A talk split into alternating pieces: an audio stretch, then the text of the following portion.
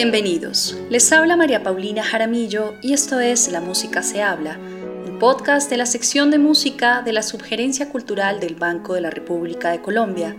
En el programa de hoy hablaremos con Julia Salvi. Recorríamos la ciudad, nos intrigaba muchísimo los espacios por dentro y como el amor al arte y a la cultura y a la música era en nosotros Entramos a las capillas y a veces veíamos coros preparándose para un matrimonio, para cantar en un matrimonio. Empezó la curiosidad. Y terminamos pensando, ¿por qué no hacer un festival aquí?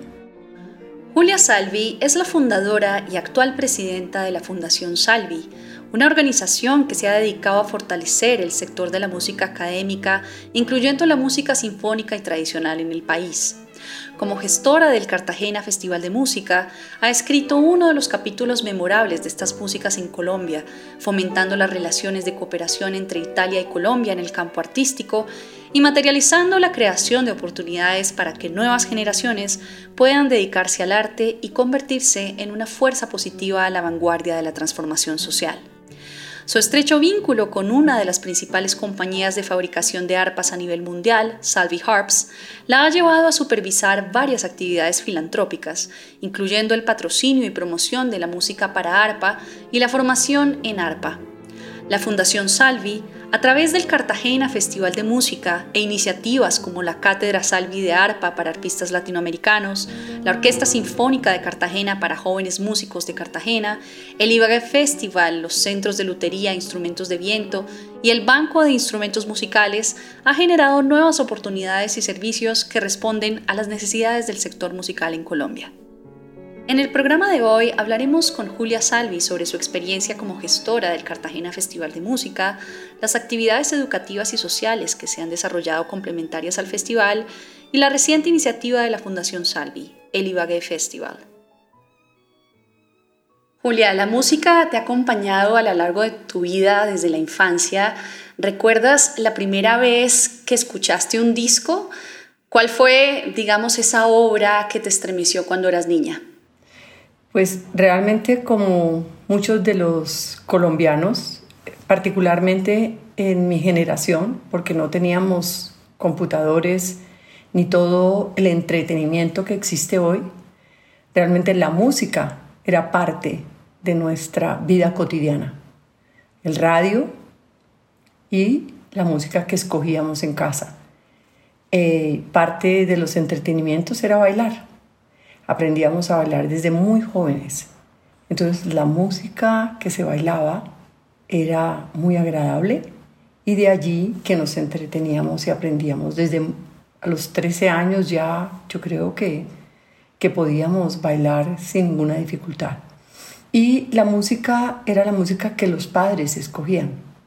Y la generación de mi madre particularmente tenían música, boleros, como mencioné en alguna ocasión los panchos, que yo llegué a pensar que eran colombianos.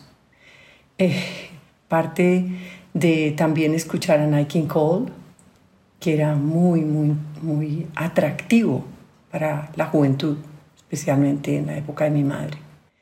Entonces, todo género de música, no había nada específico, desde aquellos ojos verdes, eh, María Dolores Pradera, Mercedes Sosa, toda esa música que, que realmente cubría nuestros espacios.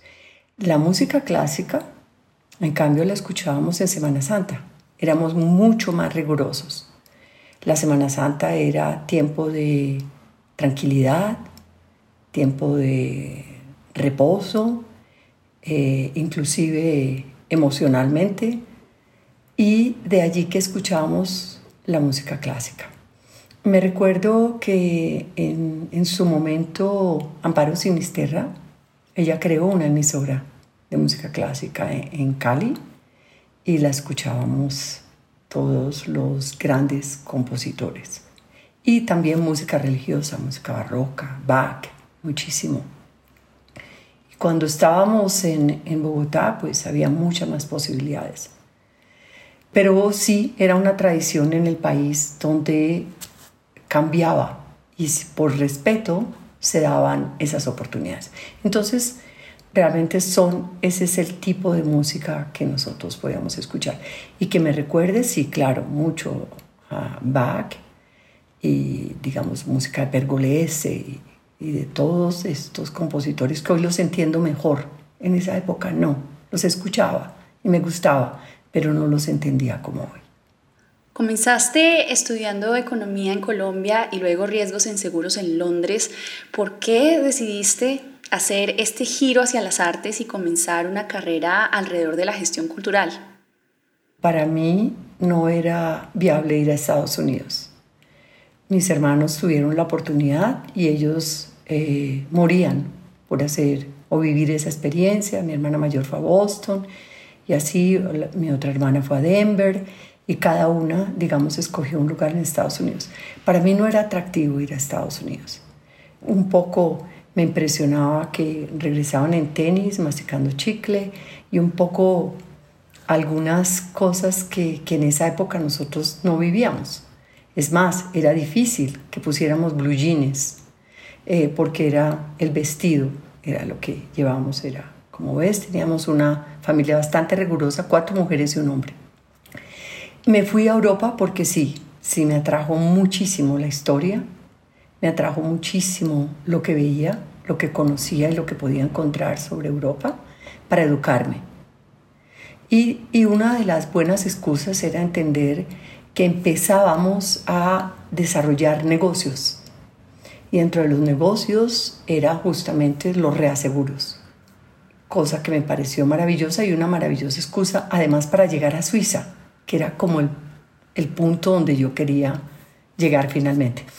Y en todo ese proceso pues tenía unos amigos, escritores, abogados, que me presentaron el que llegó a ser mi esposo.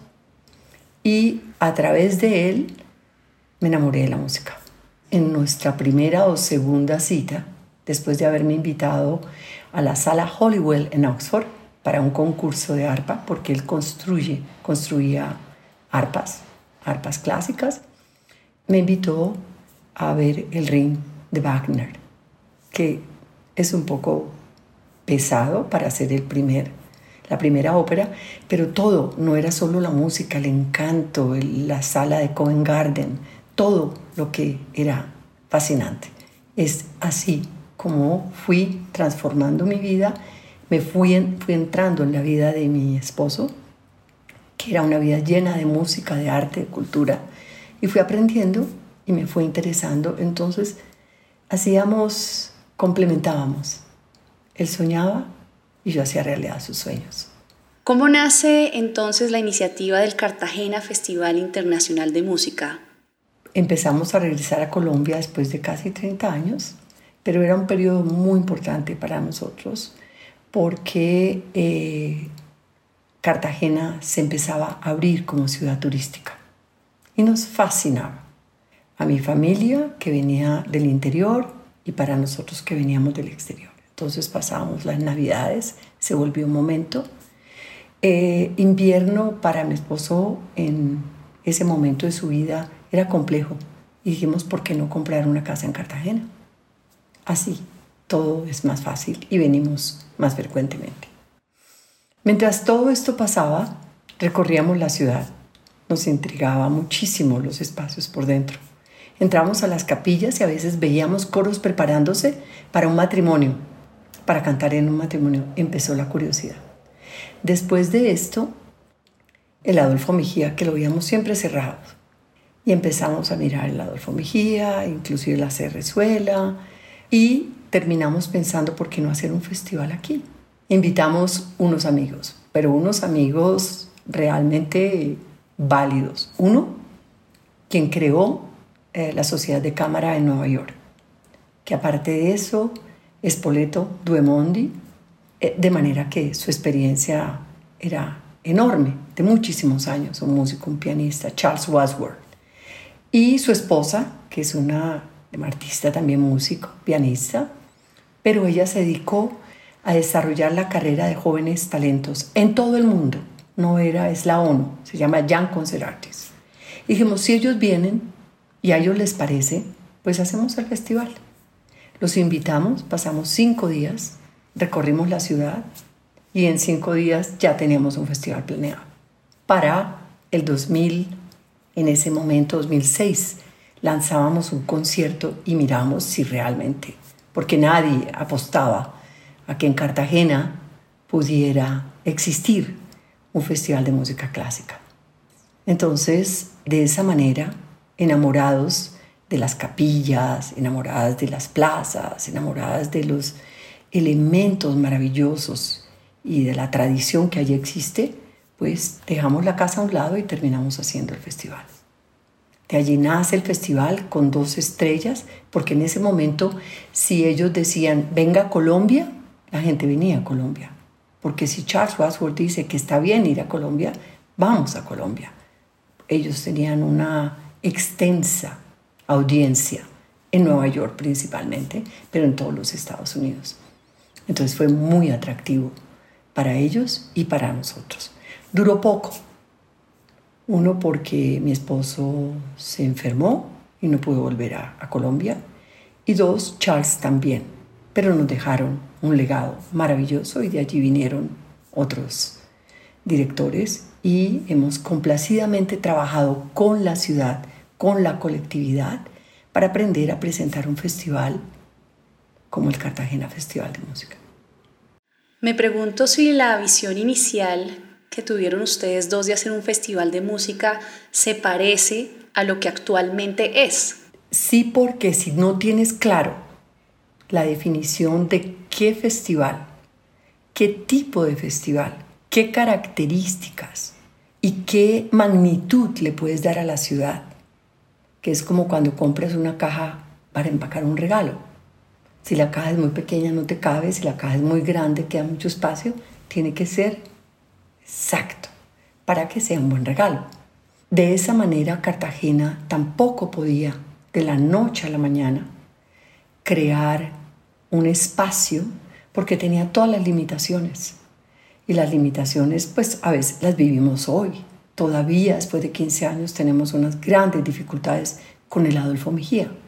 Entonces, si tus expectativas son muy grandes y si aspiras a hacer mucho en una ciudad donde pasan tantas cosas, donde al tiempo tienes el Festival del Frito, el Festival de la Poesía o el Festival del Bolero, o tienes una exposición de artesanías. Entonces, cuando eso pasa, tú tienes que coordinarte para que lo que estás presentando no se vaya a ver afectado por estas eh, sonidos, sabores, experiencias que todo el mundo vive. Entonces, ha sido muy importante a través de los años recordarlo. A veces, a veces se le olvida a uno porque se deja llevar por todo lo que se puede hacer. Pero realmente es importante entender qué tan grande, cuál es la magnitud y la importancia para que se mantenga en el valor que llegó a adquirir a nivel mundial. Como mencionaste anteriormente, el pianista y gestor cultural Charles Wadsworth asumió la dirección del festival, pero después también eh, tuvimos al pianista Steven Kurtzman y en el 2013 el actual gestor cultural Antonio Michená. Para las personas que no están familiarizadas con los festivales de música, ¿cuál es el papel de la dirección artística del festival? La presencia de Charles fue muy importante porque él hizo un mapa de cómo debía de ser distribuida la música y de qué manera para que la gente se fuera conectando con ella. Fue muy importante. Con Prusman tuvimos el in-between, porque siendo un grande pianista y moderno, pero la percepción de esa colectividad de experiencias que tiene Charles Wadsworth y que tiene Antonio Michena no las tenía. Y son características muy importantes para hacer un festival, llevar a cabo un festival como el nuestro o producirlo.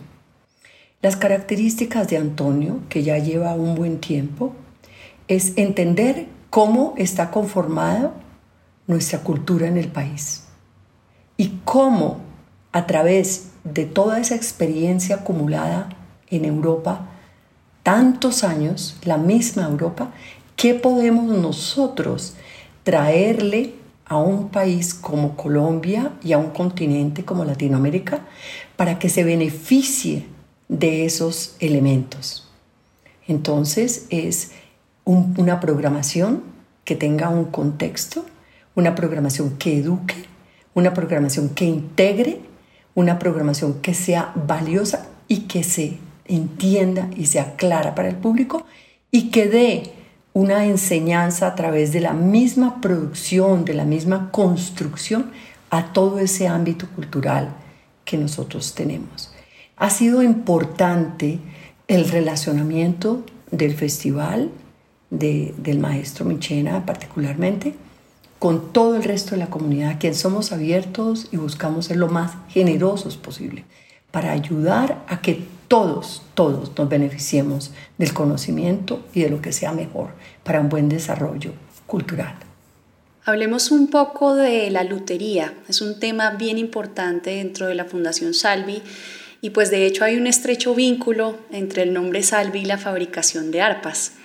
El Festival de Cartagena desde sus inicios se ha preocupado por incluir dentro de sus labores ese estímulo y una creación de conciencia acerca de la importancia de, contar con buenos instrumentos y pues también un sistema de construcción y apoyo eh, para la reparación de instrumentos. ¿Qué papel juega la lutería en el medio musical en general y cómo se ve esto reflejado en el festival. Voy a empezar al contrario. Cuando llegaban estos jóvenes con unos instrumentos que te cogías la cabeza, el mismo músico decía, ¿cómo es posible que este joven estudie música?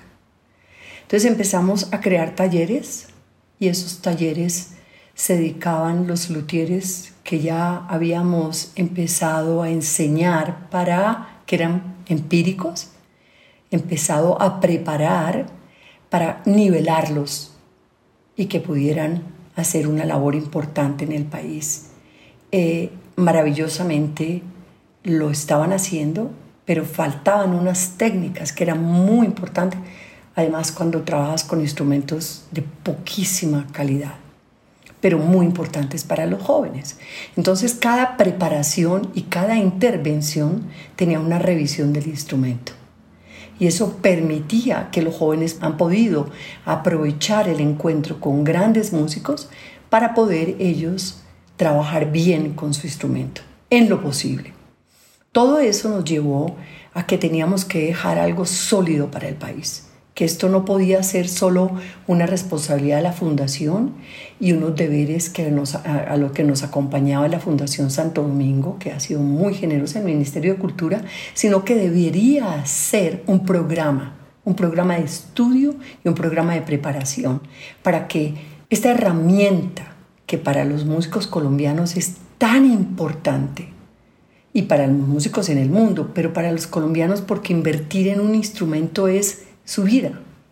¿Cómo podemos nosotros darle a esta profesión una importancia y de qué manera para que el día de mañana inclusive lleguen a Italia y se formen como se formaron los grandes luthieres de donde viene Stradivario, Guarnieri y todos estos grandes hombres? ¿Por qué no?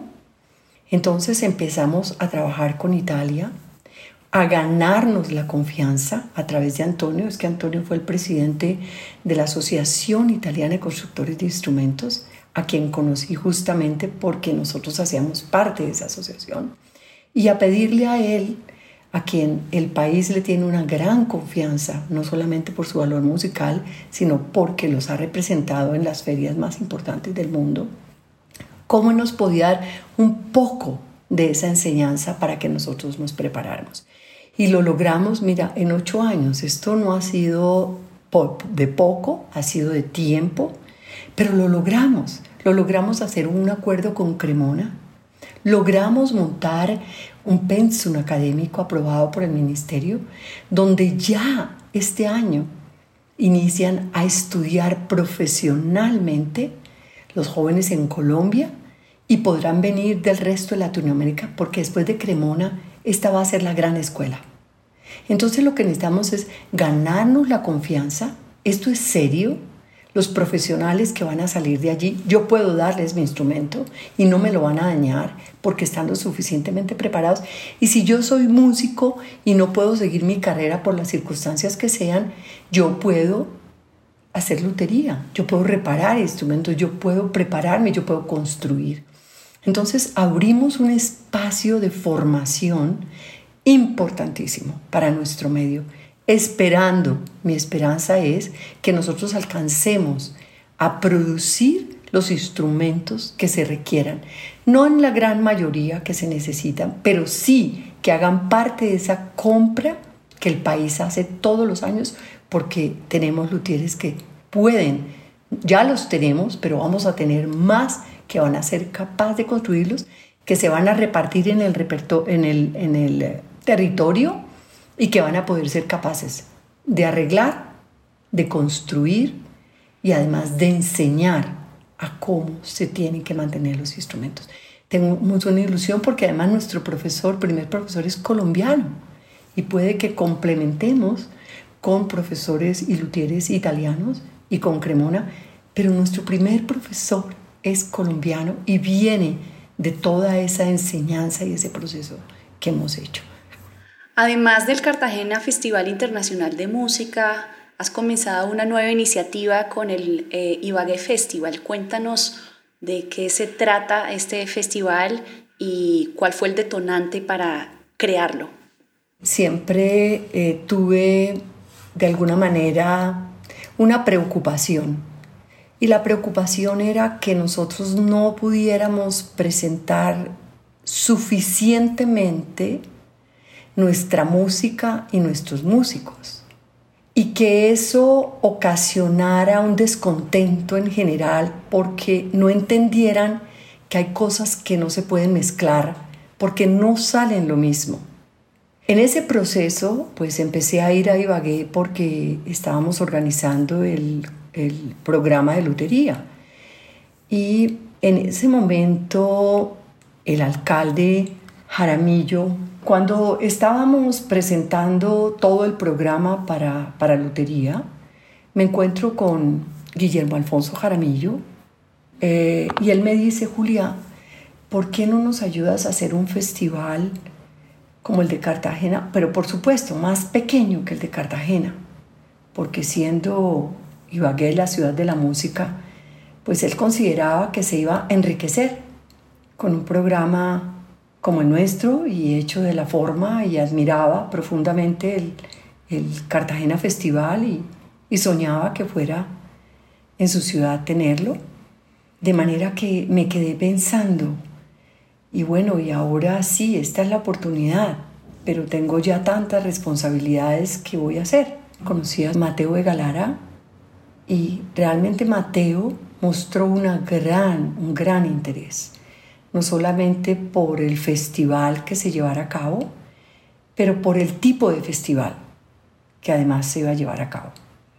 Entonces, pues no fue difícil convencerlo porque él tomó la iniciativa y de allí pensamos que el festival que debería ser eh, creado en este momento era el festival que llevara, que contuviera las músicas que somos.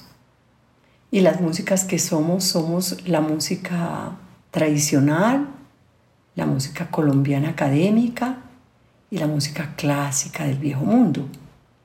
Y de qué manera nosotros podíamos trabajar en el territorio y tener encuentros de culturas diferentes, pero con un mismo espíritu. Y es allí que invitamos las cantoras que no solamente vinieron del, Pacífico, pero vinieron también del Atlántico y del interior. Y ese encuentro de, esas tradiciones en un mismo escenario es impresionante, fue impresionante. Eh, ¿Cómo pudimos inaugurar con Messier Periné? Eh, cómo pudimos realmente em, crear espacios para grupos, para el cuarteto de Cuarte, por ejemplo, y, de esa manera llegar a construir un espacio donde esas músicas que somos se encuentran. Eh, ¿Qué quiero decir con todo esto? Quiero decir que en los escenarios vamos a, a compartir diferentes géneros de música. Lo popular, lo clásico, lo académico y digamos que lo innovador, lo pop, lo que viene hoy. Eso es más o menos eh, lo que planteamos con el Ibagué Festival, pero sobre todo queremos que sea el teatro, la música y la danza local que reciban al público.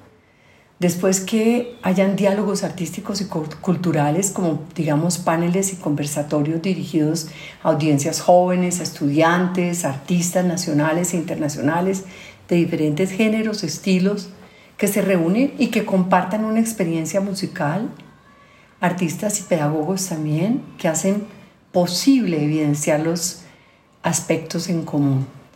Y después el festival en los barrios y en los municipios, porque queremos ir a los barrios de la ciudad, a los municipios del Tolima, para que artistas de la programación puedan compartir sus conocimientos con la población en los espacios comunitarios eh, reconociendo sus propios procesos y promoviendo la participación. Queremos que, y, lo hicimos antes, que Expo Artesanías, Artesanías de Colombia participe, que podamos tener un, un festival gastronómico del arroz, que es interesante para el territorio, y aparte de eso, intervenciones artísticas y esperamos que Arbo nos acompañe este año como nos acompañó el año pasado. Entonces, el impacto es querer posesionar la ciudad, digamos que es consolidar la marca Capital Musical Colombia, que es Ibagué, la creación de proyectos artísticos, eh, la contribución a los procesos musicales de la región y vitrina de reconocimiento a los músicos colombianos, artistas colombianos, tener ese escenario que hemos soñado y la promoción de las industrias culturales. Y perdóname que me haya alargado, pero es que este es un proyecto que nace y tiene tantos componentes que queremos que realmente de corazón que llegue a ser más importante que el Cartagena Festival Internacional de Música. Cada vez más las entidades culturales de índole privado como el Festival Internacional de Música de Cartagena o también con lo que mencionas de el Ibagué Festival están involucrando actividades educativas y sociales complementarias a ese quehacer artístico. ¿Qué retos trae esto para las organizaciones que de entrada ya tienen un reto financiero, humano y logístico? Yo creo que es organizarnos, ordenarnos. Eh, yo creo que la apuesta del Ibagué Festival es justamente crear un programa que reúne las características que representan la cultura de un país, que reúne las necesidades que culturalmente, académicamente y profesionalmente necesita el país y además de eso nos contextualiza con lo que hay en las regiones y cómo lo podemos compartir en un mismo escenario. Eh, nos da la oportunidad de conocer lo que tenemos y escucharlo ordenadamente, lo digo, porque de esa manera tenemos la oportunidad de valorar tanta cultura hermosa, tanta música hermosa, tantos proyectos hermosos que se han creado en los territorios, pero que se han quedado en los territorios y que han permanecido aislados y que si los quieres encontrar, pasa al espacio a buscarlos, pero si por casualidad nunca puedes llegar allí, te quedas sin conocerlos.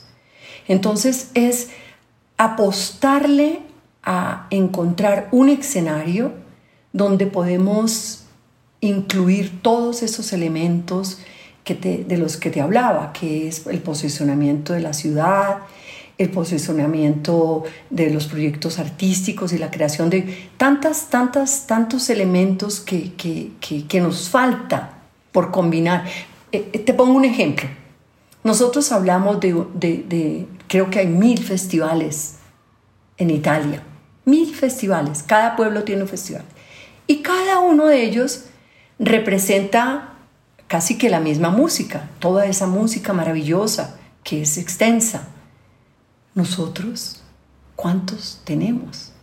Entonces ya es hora de que nosotros creemos uno con nuestra música, con nuestras tradiciones, con nuestras creaciones y por supuesto combinadas con, lo que los jóvenes están haciendo en el resto del mundo a través de estas organizaciones como Waika Young Concert Artists. Porque yo soy joven, pero yo me quiero conectar con un joven de mi edad y saber él cómo se desarrolla en un mundo cultural, en su mundo, para saber yo cómo estoy conectada.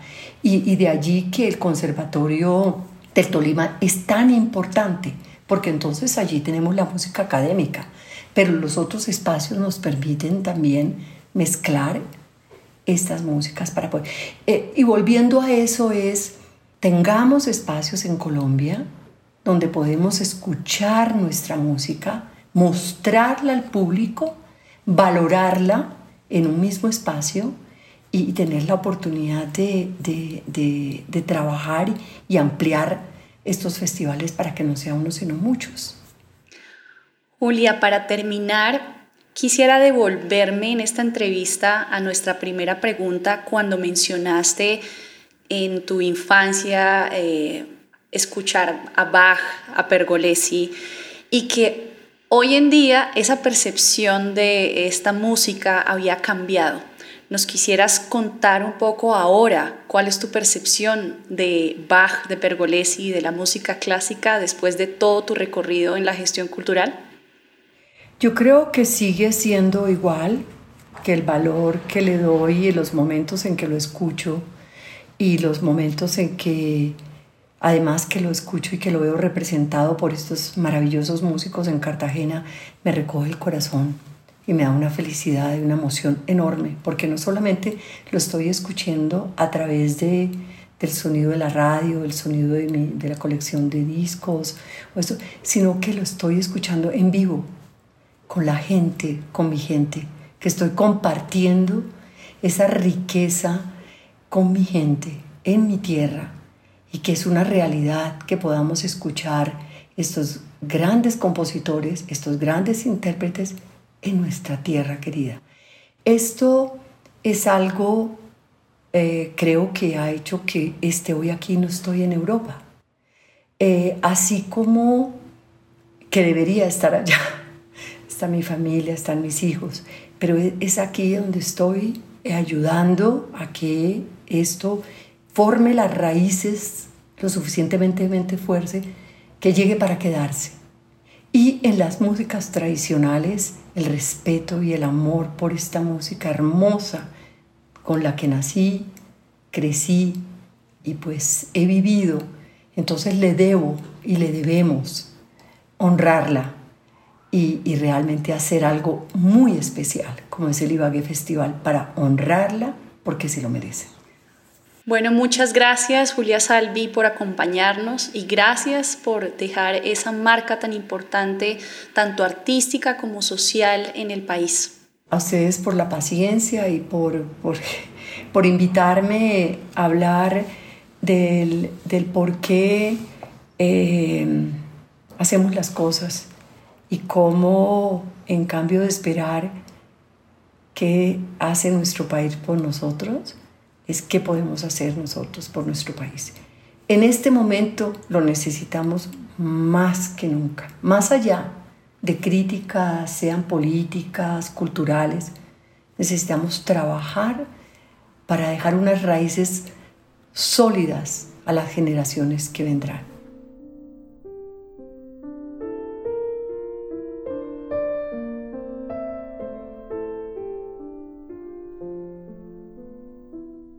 La actividad cultural del Banco de la República de Colombia está en la página web www.banrepcultural.org. Síganos en Facebook como Sala de Conciertos Luis Ángel Arango y en Instagram, Twitter y YouTube como Banrep Cultural.